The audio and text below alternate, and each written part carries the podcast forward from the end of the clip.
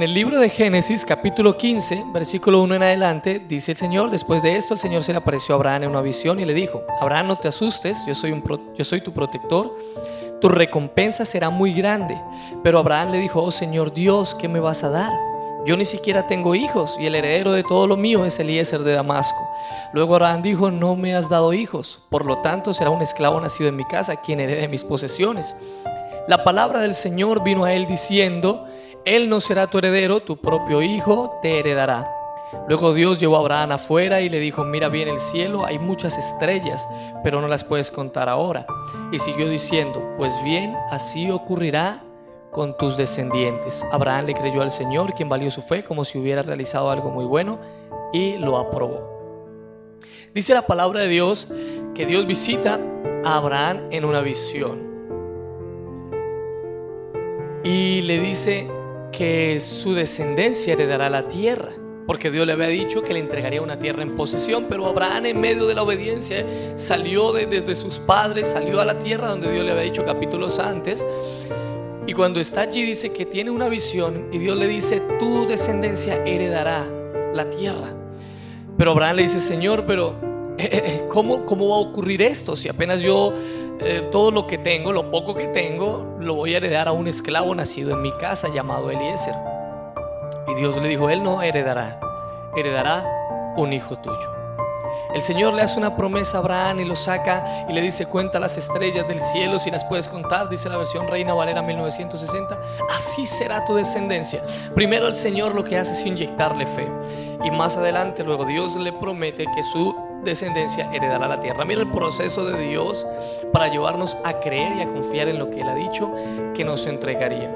Pero quiero mostrarte algo y quiero que oremos juntos y quiero que le pidamos a Dios que nos dé mucha dirección. Dice, hasta ese día, Sarai, la esposa de Abraham, no le había podido dar ningún hijo, pero ella tenía una esclava egipcia llamada Agar. Entonces Sarai le dijo a Abraham, Tú sabes que el Señor no me ha permitido tener hijos, así que ten relaciones sexuales con mi esclava, tal vez yo pueda tener un hijo por medio de ella. Abraham hizo lo que Sarai le dijo. Cuando Abraham llevaba 10 años viviendo en la tierra de Canaán, su esposa Sarai tomó a su esclava Agar y se la dio como mujer a su esposo Abraham. Abraham tuvo relaciones sexuales con ella y quedó embarazada. Cuando ella se enteró de que estaba embarazada, empezó a creerse más que Sarai. Entonces Sarai le dijo a Abraham, tú eres el culpable de lo que me está pasando. Yo misma entregué a mi esclava en tus brazos y cuando ella vio que estaba embarazada me volví despreciable para ella. Que el Señor decida quién entre tú y yo tiene la razón. Pero Abraham le dijo a Sarai, mira esa esclava es tuya, haz con ella lo que quieras. Entonces Sarai trató mal a la esclava y la esclava huyó. La palabra de Dios es muy clara cuando Dios le dice a Abraham que, que le dará como posesión los confines de la tierra y un heredero suyo nacido de Sara. Dice la escritura que ya Dios le había anunciado que Sara tendría un hijo, a lo que Sara se había reído y, el ángel del Señor le dijo, eh, Sara, ¿por qué se ríe? ¿Sí? Y, Sara eh, dice, no, no, Señor, yo no me reí, ya estaba escuchando detrás de la puerta, yo no me reí. Y el Señor le dice, de cierto vas a tener un hijo. Pero en el proceso en el que Dios le promete a Abraham, tal vez la, la, la las cosas jugaban en contra de él. Y la palabra de Dios dice que pasaba, pasaba el tiempo.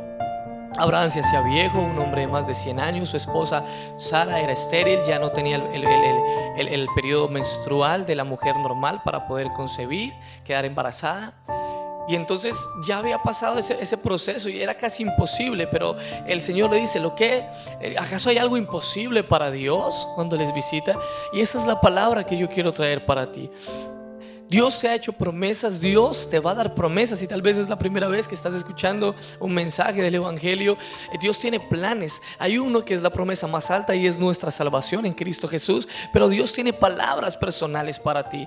Hoy día hay gente que se encarga en decir un montón de cosas incorrectas, pero yo quiero decirte, Dios, Dios quiere darte visiones. Las visiones son para hoy, para este tiempo, 2018.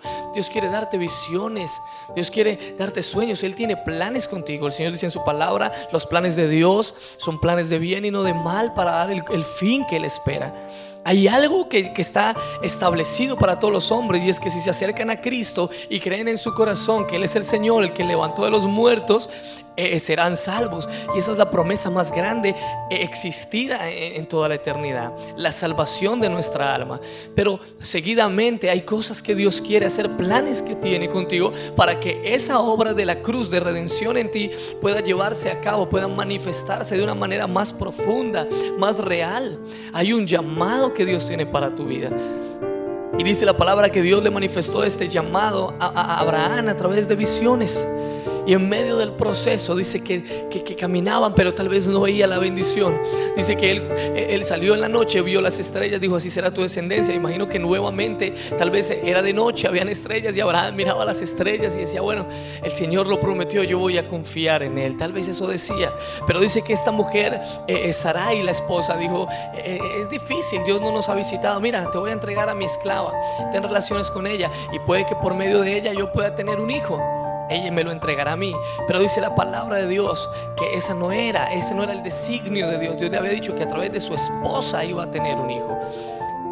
A veces nosotros nos, afanamos y tratamos de ayudar a Dios en, lo que Él ha, ha, dicho acerca de nosotros. Yo no sé a qué tipo de persona le estoy hablando en esta hora. No sé tú que me estás oyendo, tal vez en tu carro, este devocional, en tu casa. Pero yo quiero decirte, hay un plan perfecto de Dios para ti. A veces nosotros queremos ayudar. Dios dice en su palabra, hay, hay cosas, eh, la palabra profética más exacta, dice el apóstol Pedro, son las escrituras. Si dice que es la palabra más exacta profética, quiere decir que hay palabras proféticas fuera también que Dios está estableciendo. Pero bueno, eso es un poco más profundo.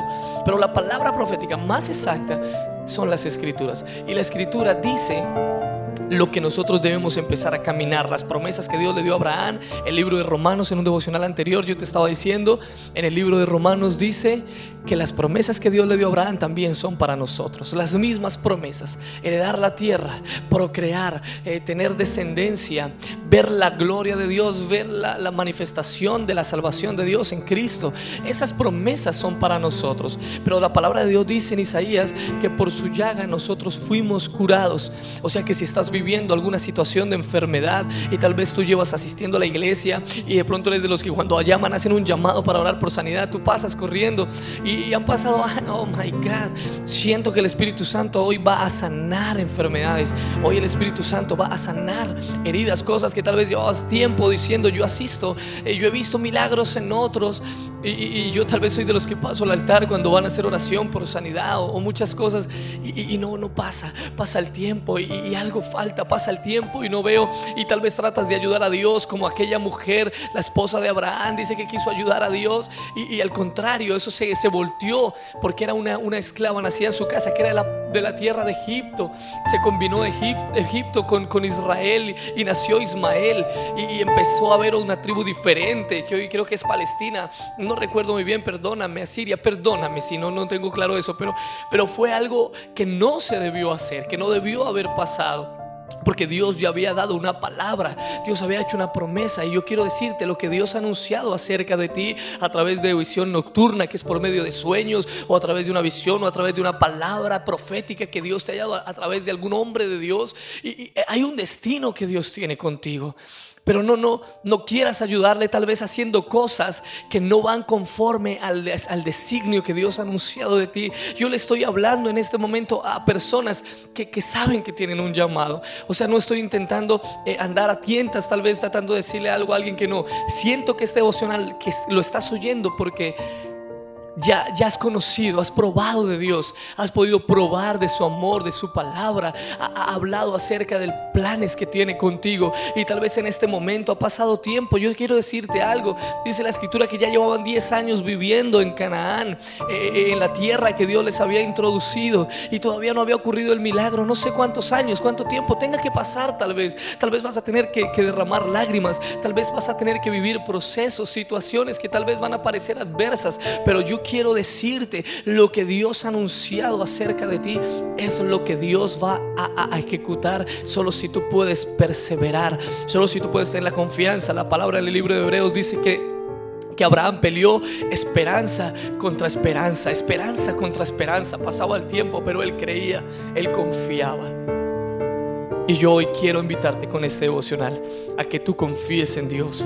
Si Dios te ha prometido que tus hijos saldrán de las drogas, si Dios te ha prometido que tu esposo volverá a casa, si Dios te ha prometido que tu hogar se va a restaurar, si Dios te ha anunciado que vas a, poder ser una persona de bendición para otros, que tu negocio va a prosperar porque vas a ser bendición para otros.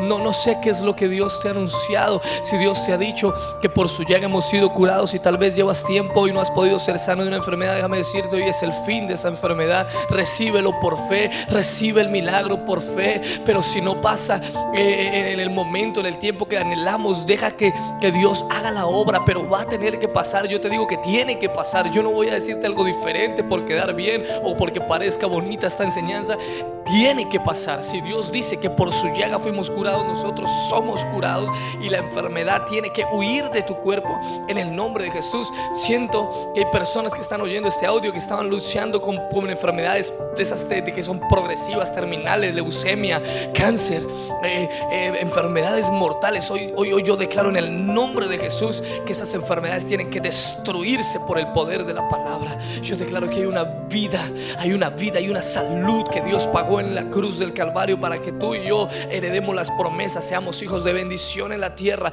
y testifiquemos del poder de la resurrección de Cristo. Yo declaro que el poder de la resurrección de Jesucristo hoy viene sobre ti, hoy viene sobre tu casa, sobre tu economía, hoy te visita el poder de la resurrección de Jesucristo y que viene con retribución y con pago por cuanto le has creído y has confiado en su precioso nombre que nos ha dado, en el cual toda rodilla se, se y toda lengua confesará salvación. El nombre que es sobre todo nombre, en el nombre que te bendigo en esta hora. Recibe bendición en el todopoderoso nombre de nuestro Señor Jesucristo. Tu palabra que se lleva la desesperanza. Tu palabra que aunque pase en el cielo y la tierra nunca pasará.